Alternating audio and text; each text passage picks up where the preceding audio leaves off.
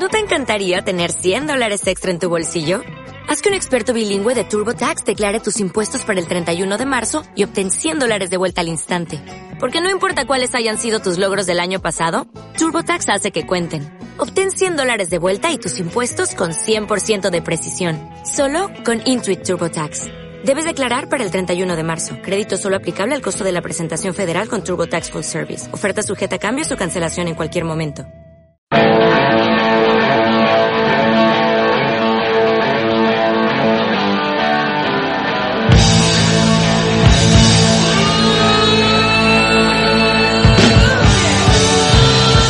Soy exactamente el tipo de hombre al que no veo para marido mío.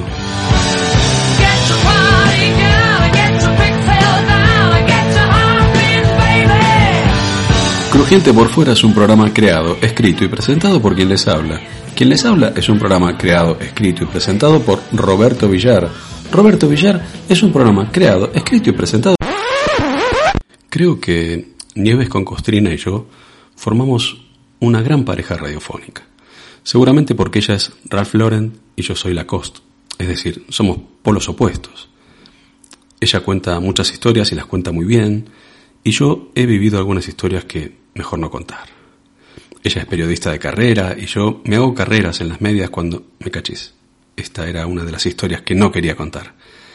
Ella trabaja en la cadena Ser y a mí a veces se me olvida tirar de la cadena y tengo este podcast por el que no me pagan. Ella está casada con un señor que se llama Jesús Pozo y yo no. En fin, podría estar horas haciendo esta presentación, pero no quiero que se impaciente, porque ya sé cómo se pone cuando se impacienta. Así es que mejor doy paso ya mismo a la sección, porque... La concos está que trina, con nieves con costrinas.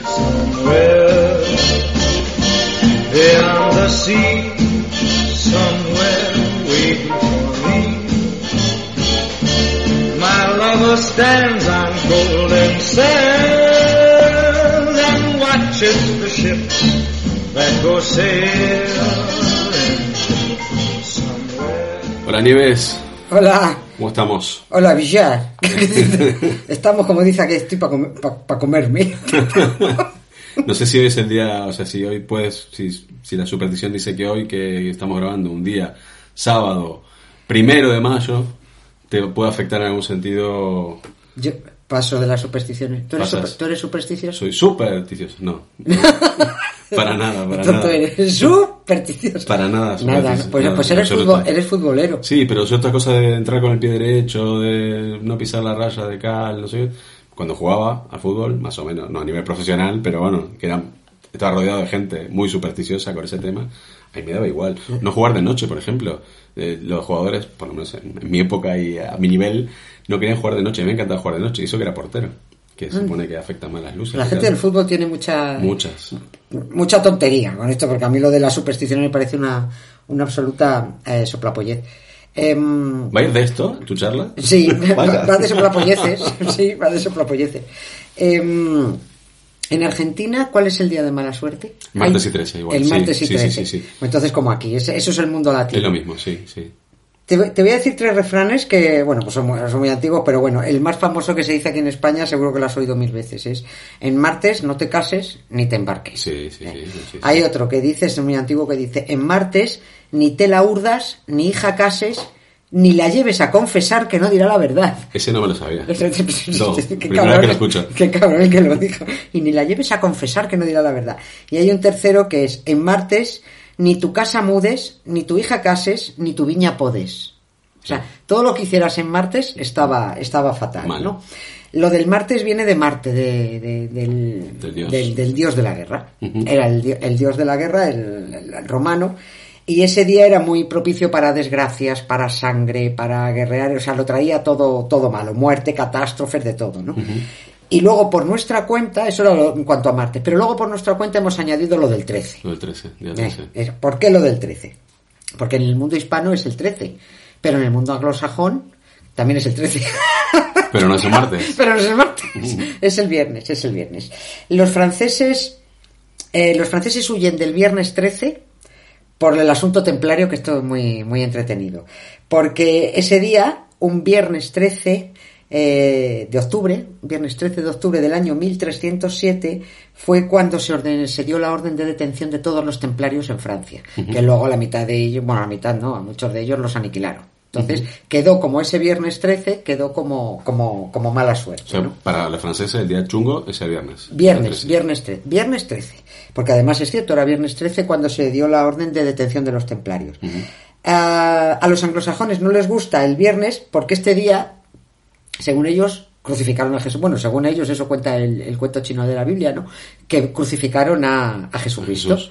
A Jesucristo. Y lo del 13 también lo unen a que eran 13 a la mesa. En esa última cena, también que es un cuento chino, niños y niñas, ya sé que no escucháis crujiente por fuera, pero lo de la última cena, como todo lo de la Biblia, es un puto cuento chino. Entonces, la última cena eran 13. Y de, esa, eh, de esos 13, ¿qué pasó? Que a uno se lo cargaron y otro se suicidó. Pero de todas maneras,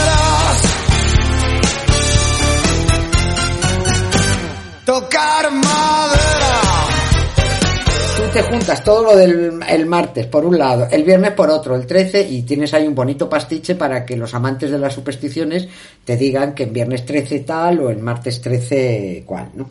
Eh, había un rey francés, eh, Luis XV, Luis XV es el siguiente al repollo de Luis XIV, el rey ¿no? Luis XV era muy supersticioso y dicen que que nunca permitía que a su mesa, como los, los reyes eh, cenaban y comían con un huevo de gente siempre, pero en su mesa nunca podía hacer, nunca podía haber 13. No aguantaba que hubiera 13 personas. Eh, y hubo un famoso gastrónomo de, de la época que le dijo, el número 13 en la mesa es de temer solo cuando se ha previsto comida para 12. ¿Qué más da que sea 13 o 15 o 8, ¿no? Exactamente. O sea, las supersticiones son, a, mí, a mí me lo parecen y a la vista... Bueno, que justamente son... son, son paparruchadas. Eh, las fobias ya no son paparruchadas porque las fobias tienen hasta, trata- hasta tratamiento psiquiátrico, ¿no? Los psiquiatras tienen, con- tienen contempladas un número de fobias, algunas que, claro, cuando no la tienes te parecen absolutamente estúpidas. ¿no? ¿Cómo se puede tener fobia a un payaso? Una cosa que te caigan mal o que no te gusten. O pero que sufren algunos niños. pero fobia, fobia sí, es, sí, sí, sí. es terror. bueno, pues hay una fobia eh, al número 13. Hay gente Ah, no sabía tampoco. Sí. Pues estos están muy malitos, pobre. Claro, por eso van al psiquiatra. Tienen una fobia y se- Hombre, si solo tienes una fobia número 13 y no te pasa nada malo, más, estupendo. Pero claro, alguien que tiene fobia número 13 tiene que tener un sustrato de, cosas chungas debajo, ¿no? Exactamente. O sea, ¿cómo se puedes tener. No, no que le tengas manía al número 13, no que no te guste el No, 13. no, miedo, pánico. Sino que tenga, que te produzca Muy bien, pánico, muy bien. sudores, eh, que te tengan que dar un lexatín. Esa gente encontrará 13 en, en todo, claro. todas 13 partes. baldosas, 13 pisos, 13... Pues esa, ex, 13 esa, 13, 13 13 esa fobia se llama triscaidecafobia. Trisca y de Triscaidecafobia. Trisca, que es un nombre de perro. Trisca. Cómete los whiskas. Cómete, la whisca, trisca. Trisca y decafobia. Trisca y decafobia. ¿no?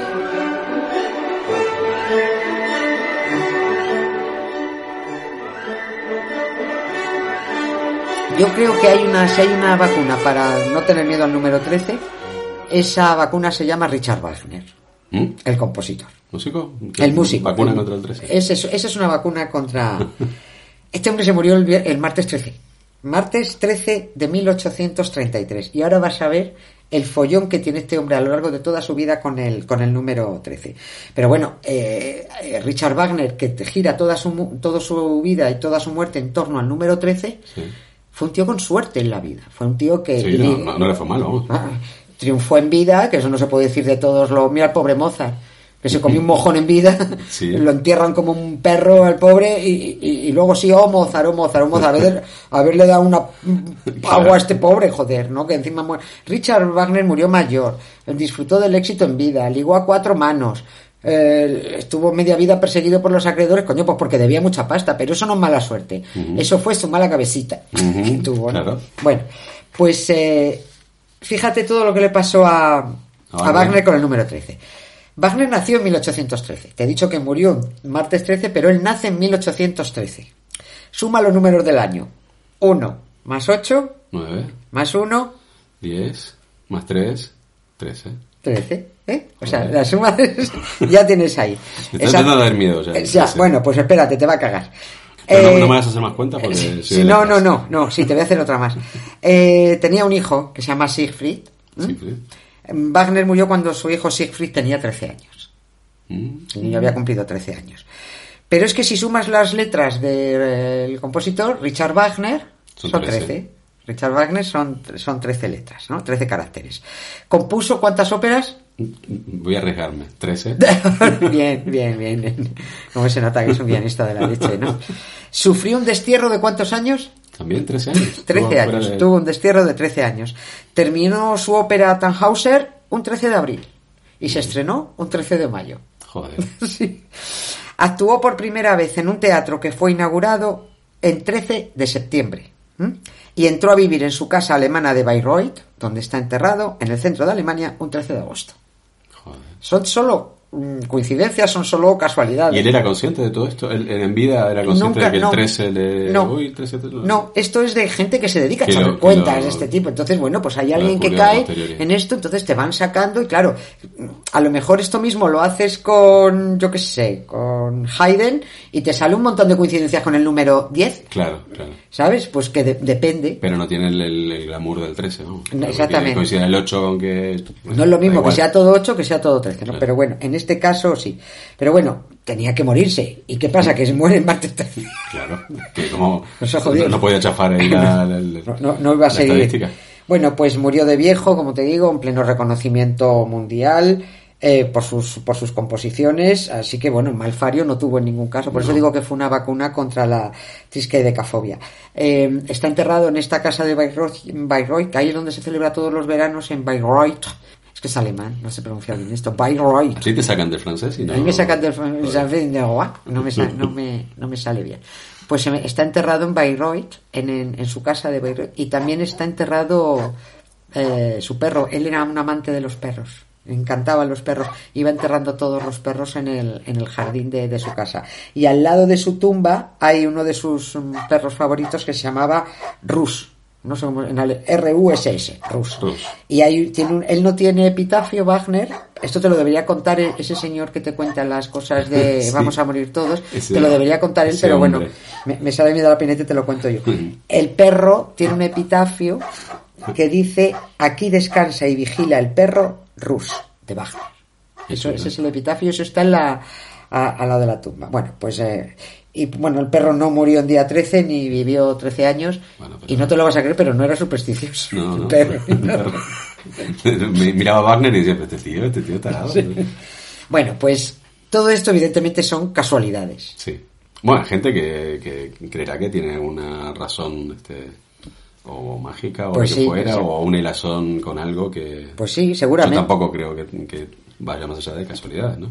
Que y es verdad que, como decías antes, si nos ponemos a buscar casualidades en otro sentido, con otros números, con otras letras, con otro, las vamos a encontrar seguramente, ¿no? Y ahora vamos a un asunto, vas a ver, que es una serie de coincidencias y una serie de casualidades que, claro, evidentemente si te pones a buscar, pues las vas a encontrar. Vas forzando. eh, Es más, hay gente que se pone a buscar que encuentra coincidencias de más que en realidad no son. Pero ya pillan carrerilla y dicen, no, Sí. y esto, y esto, y esto. Y luego tú ya te puedes a te pones a comprobar y dices, pues esta y esta y esta y esta sí. Y esta no. Claro. Esta ya te la has inventado y ya se nota que es que ya te has emocionado. ¿no? Claro. Y hay una hay una serie de coincidencias entre dos presidentes estadounidenses, Abraham Lincoln y, y John Fitzgerald Kennedy, Sí. que la verdad es que es muy sorprendente, pero no dejan de ser, no dejan de ser casualidades.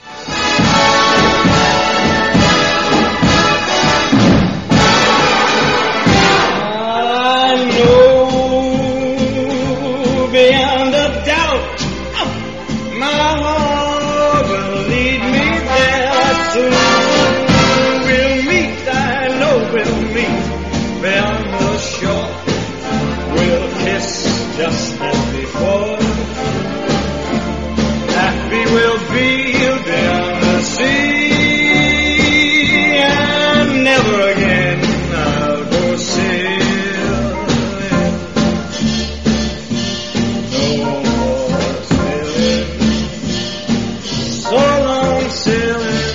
Calma, calma, no os impacientéis. La próxima, la Concos seguirá trinándonos esta historia.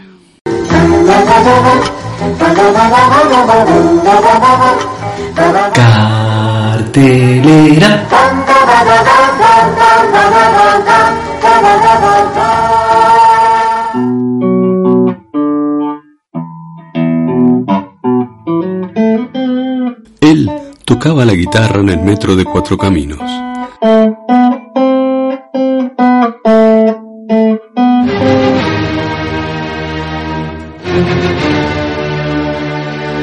Ella era directora de la Orquesta Filarmónica de Nueva York. Vivían realidades musicalmente opuestas, pero la música hizo su magia. Unieron sus vidas y sus instrumentos. Parecía que la música que ellos escuchaban en estéreo no se acabaría nunca. Sin embargo, un día, ella le dijo, Tenemos que hablar. Ya, perdona, he vuelto a escaquearme. Te prometo que mañana bajo la basura. No es eso, no, no es eso, no, no, no es eso. entonces, ¿qué, qué- qué pasa? Lo que pasa es que... No tengo el coño para ruidos. No tengo el coño para ruidos. Una película que empieza siendo una comedia romántica y acaba siendo un dramón. No tengo el coño para ruidos. Ya en cines. Pero, si no tienen el coño para ruidos, mejor no vayan.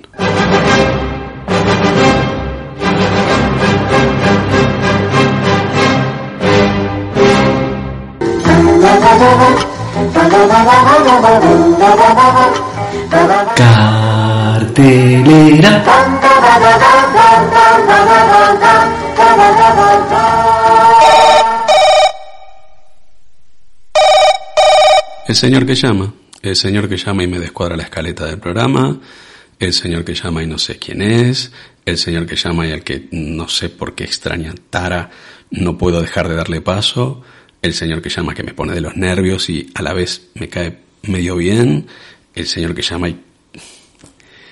Diga. Yo llamaba porque porque quería contar que, que, me estoy estoy dedicándome a la actividad del turismo, del turismo, pero no yo haciendo turismo, sino actuando eh, como un guía turístico. O sea, me estoy dedicando a ser guía turístico.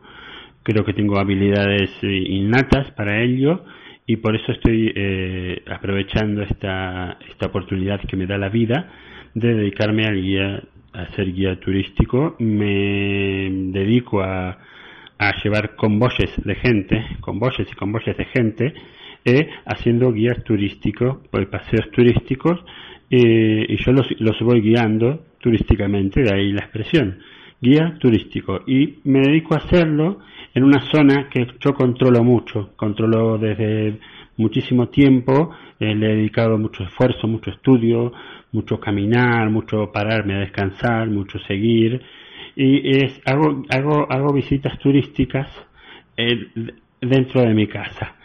Entonces yo, digamos, guío a los convoyes de gentes, a las multitudes, a las muchedumbres, los espero a la puerta de mi casa, les abro la puerta de mi casa con un paraguas en la mano para que no se pierda ninguno, voy así con el paraguas levantado, y entonces vamos entrando y vamos haciendo todo el recorrido eh, en, en, en, varios idiomas, preferentemente el castellano, preferentemente, ¿eh? pero yo no descarto hablar otros idiomas mm, cuando los aprenda bien, bien, bien, bien, para resultar igual de profesional en todos los idiomas, ¿no? Sobre todo eso. Entonces vamos caminando por, por mi casa, que claro, son, son trayectos eh, que la gente tiene que estar preparada, tiene que tener cierta, cierta mm, capacidad pulmonar, las piernas tienen que estar bien, tiene que, en fin, físicamente la gente no puede desfallecer, porque claro, son 18 metros cuadrados mi casa, ¿no? Y 18 metros cuadrados es como, es como una, es como, digamos, nos planteamos como, por ejemplo, el camino de Santiago, bueno, pero 18 metros cuadrados, ¿no? Entonces, claro, yo voy guiándolos y entonces voy diciendo, y aquí a, la- a la derecha podemos ver, ¿no? Son, son frases que ya tengo incorporadas en mi, en mi discurso como guía turístico. Aquí a la derecha podemos ver mm, la, co- la cocina, ¿no? Por ejemplo, ¿no? Es que claro, la gente sacan fotos. Yo digo, bueno, vamos a parar un momento para que podáis tomar vuestras instantáneas. Y la gente toma sus extrañas y va haciendo fotos a lo largo de todo el recorrido turístico al, por mi casa, ¿no? Eh, bueno, y aquí vamos a hacer una parada por si alguien quiere eh, hacer pis o u otras u otras cosas en el baño de mi casa, el cuarto el cuarto de baño. Y bueno, ahí estamos, claro, eh, mucha gente, claro, después de un recorrido tan largo, ¿no?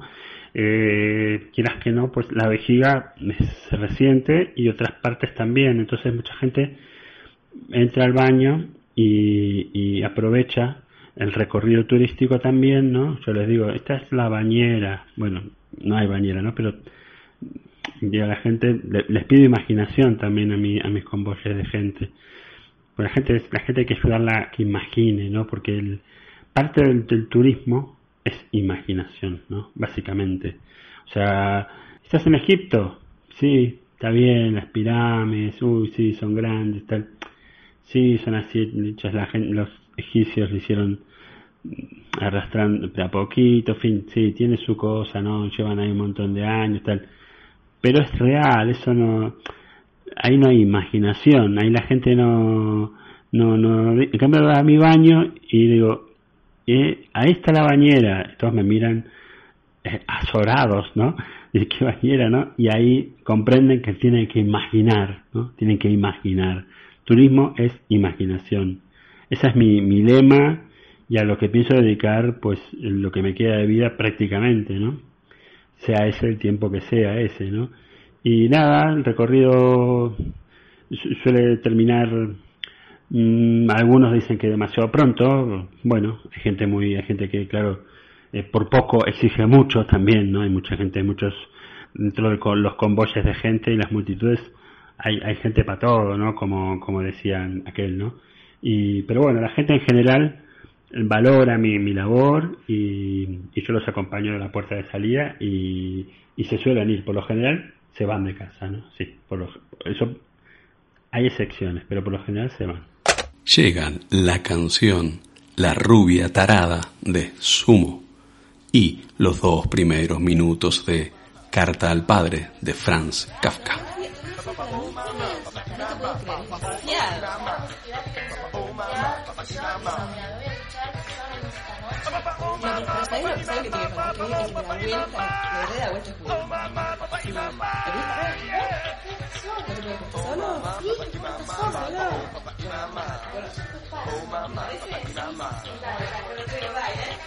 Caras, conchetas, miradas, berretas y hombres encajados en Fiorucci.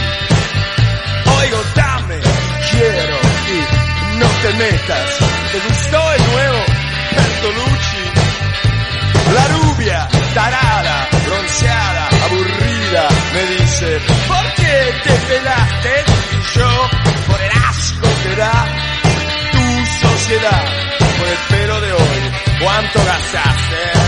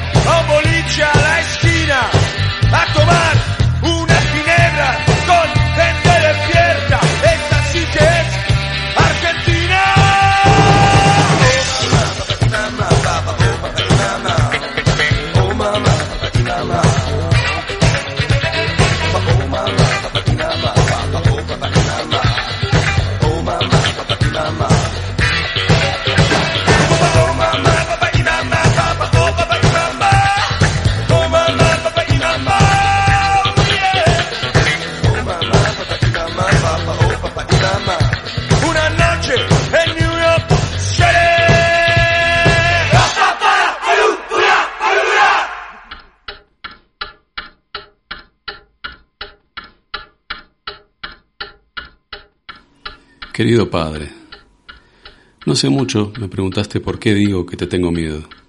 Como de costumbre no supe qué contestarte, en parte precisamente por el miedo que te tengo, en parte porque en la explicación de dichos miedos intervienen demasiados pormenores para poder exponerlos con mediana consistencia. Y sí, con esta carta intento contestar a tu pregunta por escrito.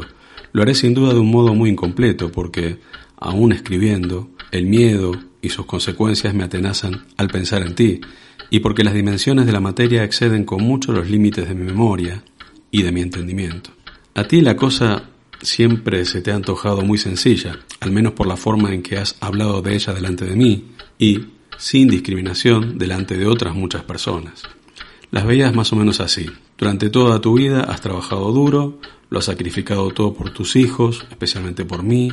En consecuencia yo he vivido con todas las comodidades He tenido plena libertad para estudiar lo que quisiera, no he tenido necesidad de preocuparme por mi alimento, o sea, de preocuparme por nada. A cambio, no has exigido gratitud, conoces la gratitud de los hijos, pero sí, al menos, algún acercamiento, alguna muestra de simpatía, y en lugar de ello siempre me he ocultado de ti, en mi habitación, con mis libros, con amigos alocados, con ideas excéntricas. Jamás te he hablado con franqueza, no he ido a ponerme junto a ti en el templo, nunca he ido a verte a Franzenbach, tampoco he tenido nunca el sentimiento de la familia, y me he desentendido del negocio y de cualquier otro asunto tuyo. Te he endosado a la fábrica, y luego te he dejado solo, he apoyado a Otla sus caprichos, y mientras que por ti no muevo ni un dedo, ni una vez te he traído una entrada para el teatro, soy capaz de todo por los amigos. Si resumes tu juicio sobre mí, resulta que en realidad no me reprochas nada que sea precisamente indecoroso o malintencionado.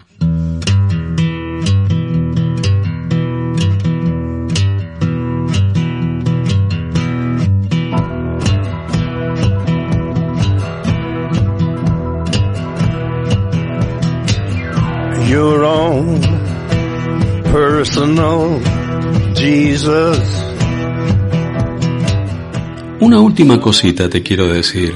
Mi ex se ha echado un novio mago y está muy ilusionada, ¿vale? Your own personal Jesus. Someone to hear your prayers, someone who's there.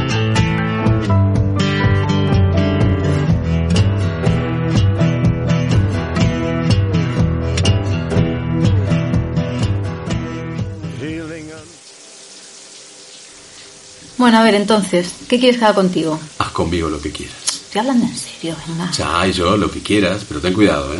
Acuérdate lo que nos pasó la última vez que lo hicimos en la ducha. La muerte. Bueno, tampoco muerte, no fue para tanto, nos rebalamos y... ¿Qué, ¿Qué quieres que haga contigo cuando te mueras? ¿Perdona? Mira, acéptalo, algún día te vas a morir. ¿Y tú?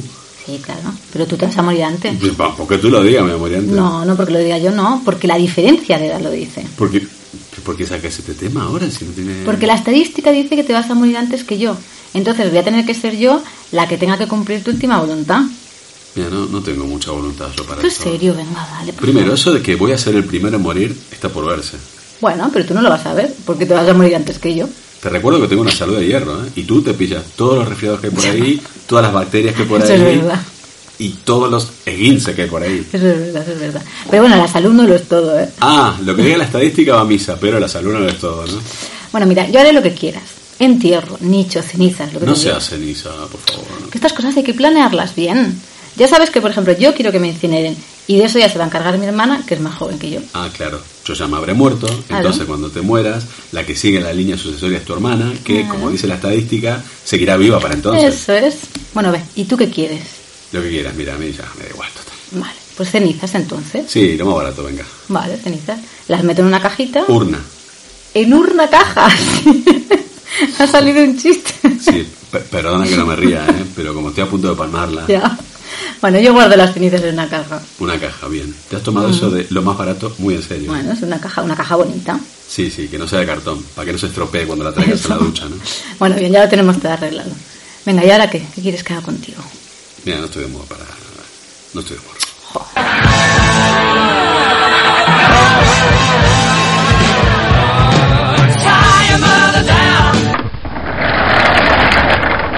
Cristóbal Ruiz echa el cierre. El epitafio de la tumba del perro Rush de Richard Wagner que recordaba Nieves con Costrina. Aquí descansa y vigila. Richard, las dos cosas juntas no. O descansas o vigilas. Al revés que el título de la canción de Sumo. La rubia tarada. Que mucha gente pensará que es la misma cosa. Un pleonasmo como puño cerrado, insonorización acústica, rubia tarada. No, pero si crees de verdad que es un pleonasmo, lo que tienes es un prejuicio. Póngase en pie acusado. Otra cosa es no tener el coño para ruidos siendo directora de la Filarmónica de Nueva York. Normal, que eso hace efecto bóveda. O la ilusión de echarte un novio mago, pero entonces no te llames Paloma. O solo te sacará para sorprender a sus amigos. Bueno, me encantó la llamada con el guía turístico de su propia casa. Al principio me pareció surrealista, pero no. Un comercial argentino de Tecnocasa diciendo que te tienes que imaginar la bañera, eso es puro galdos. Y por abreviar, WhatsApp de Kafka a su padre. Icono de caquita con ojos. Ya está. Te sobran los dos minutos. Al contrario que el WhatsApp del padre a Kafka. Escribiendo, escribiendo, escribiendo, escribiendo, hasta hacerle sentir como una cucaracha al pobre. Que hijo puta.